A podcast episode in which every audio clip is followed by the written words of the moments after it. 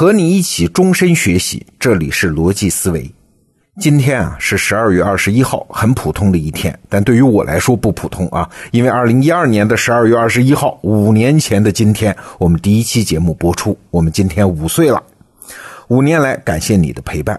今天呢，我们是特意从四百多期节目里面盘点出十二个最的瞬间，这是属于你和我的共同记忆啊。在得到 APP 的首页，你就能看到它。欢迎你分享给身边的朋友。好，回到今天的节目，我们继续跟随施展老师一起来思考什么才是真正的中国。施展老师的《中国史纲五十讲》是得到 APP 在二零一七年的年终压轴产品，非常精彩。在这个产品里啊，让我们一起思考中国的未来会是什么样，中国在世界体系里究竟扮演什么角色。上一讲我们说到啊，施展老师提出，西方的到来虽然给大清带来了很多屈辱和血腥，但它还产生了两个意外后果啊。第一个呢，是大清帝国因此获得了新的自我保全的能力，而且还走上了现代化转型的道路。那第二个后果呢，是中国面临分裂的危险。哎，我们来看看施展老师是怎么分析的。先说第一个问题啊。为什么西方到来反而保全了大清呢？咱们以前讲过，满清的统治技术很高超的，让帝国能够承受的人口上限是大幅提高啊。过去人口只要破了一个亿，就会流民四起，天下大乱。而大清呢，人口一直增长到四个多亿。但是啊，到了这会儿啊，终于四个多亿也达到临界点了，于是就爆发了太平天国大起义嘛。那要是在过去的朝代，只要发生这种规模的农民起义，帝国肯定就彻底崩溃了，肯定完蛋了。但是大清不仅没有崩溃啊，不仅挺了过来，甚至还中兴了，搞起了洋务运动啊！哎，这就是个需要解释的问题：为啥别的朝代都不行，大清能扛过去啊？我们先来看一下为啥别的朝代都不行。历史上的农民起义啊。都是因为老百姓吃不饱饭嘛，起义了往哪儿去了呢？肯定是首先能往吃饱饭的地方去嘛。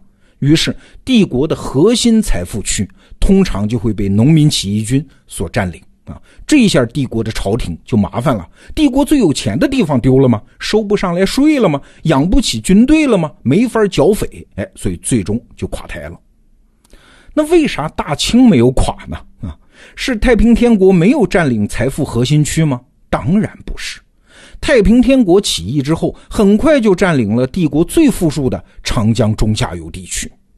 大清朝廷啊，事实上也已经陷入了财政困境啊，发不出军饷，眼看就要垮台了。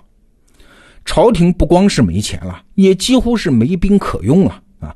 当年叱咤风云的什么八旗铁骑，太久不打仗了，这会儿已经只会提笼架鸟，面对太平天国的大军，是一触即溃。那咋办呢？绝望当中，朝廷是硬着头皮启用了汉族的地方官员啊，让他们想辙，看能不能摆平太平天国。于是啊，像曾国藩、左宗棠、李鸿章、胡林翼等等一批晚清名臣，就在这个过程中走上了历史舞台。但问题是啊，朝廷还是没有军饷发给他们呀，怎么办呢？哎，死马当活马医吧。没有钱就给政策啊，允许曾左李胡这几位重臣征收厘金充作军费。什么是厘金呢？厘金的厘就是那个厘米的那个厘啊。这是什么钱呢？就是各个省之间运送商品时的过境税啊。他们老几位啊，就是靠这个厘金支撑训练出了可用的军队。帝国能够最终击败太平天国，就是靠的这个力量。那有意思的问题又来喽。曾国藩的湘军和李鸿章的淮军，这些军队规模可不小啊，军饷发的也相当高啊。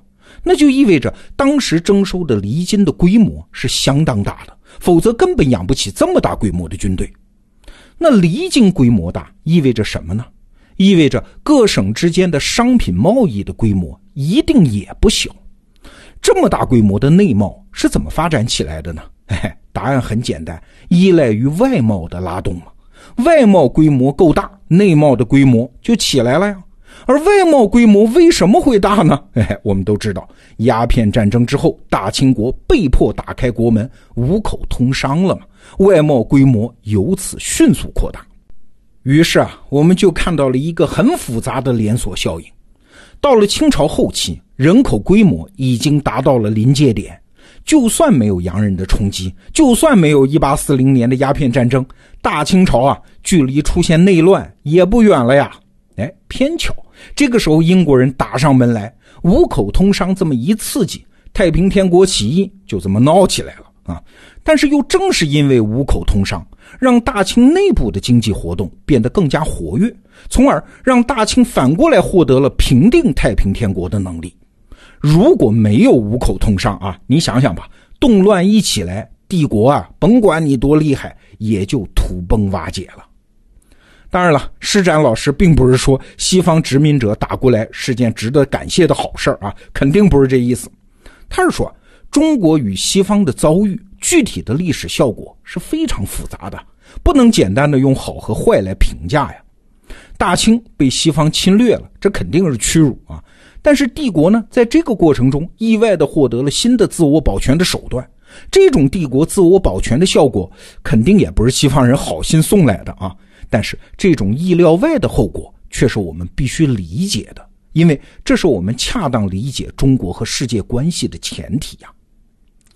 施展老师还进一步举了个例子，很有意思，比如说。你肯定听说过左宗棠收复新疆的历史，但是你知道他打这场仗的军费是从哪儿来的吗？啊，有人说是胡雪岩给借的，那从哪儿借的呢？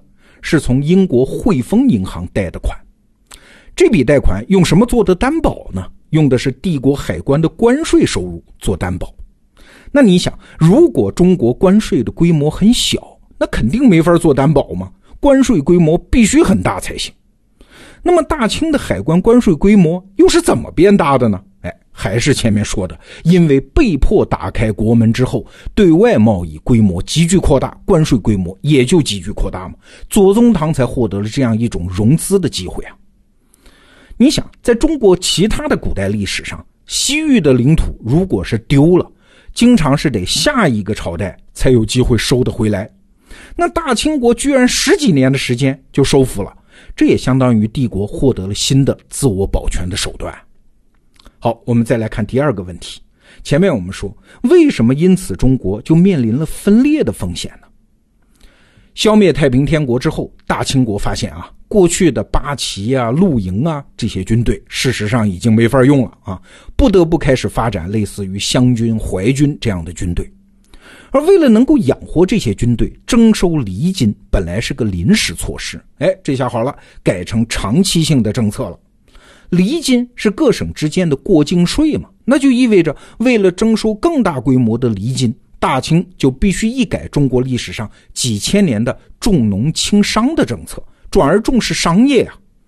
那你一旦要推动商业，那么相应的什么政策改革、法律改革，一系列的事情都要跟上。哎，你看。大清国可不就这样走上了现代化转型的道路吗？但是啊，这种转型马上又面临着新的麻烦，就是由于镇压太平天国，地方大员手里的权力可是变得越来越大呀！啊，这在中国政治里面是个大事儿。中国从宋朝以来一直是中央强、地方弱的格局啊，这叫强干弱支。那太平天国起义之后呢？中国现在变成了强支弱干，哎，这就给中国埋下了分裂的种子。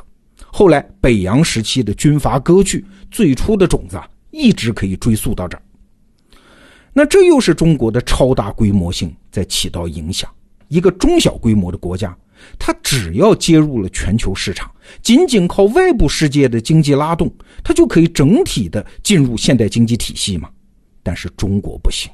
规模太大了，如果只靠外部拉动，它仅会被局部性的拉动起来啊。比如说什么上海啊、广州啊之类的口岸地区，这些地方在那个时代啊，他们和纽约、伦敦的联系是远远大于他们和几百里外的中国乡村的联系啊。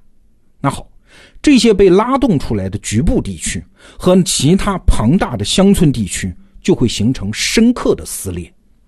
这样的发展是不可持续的，一定会导致剧烈的内在冲突，乃至于后来发展成内战。你想，政治、经济、社会这几个层面的撕裂，都意味着中国这种超大规模的国家要想完成现代化的转型，它必须要先干一件事儿，就是实现政治整合，然后才能让这个国家整体性的加入世界经济体系，而且把中国的巨量人口转化为竞争优势。哎，站在这个角度啊，我们才能够理解一百年来的中国革命史。这是施展老师思想里面更精彩的一部分。明天咱们接着讲。好，推荐你订阅施展老师《中国史纲五十讲》，我们一起来重新理解中国。明天见。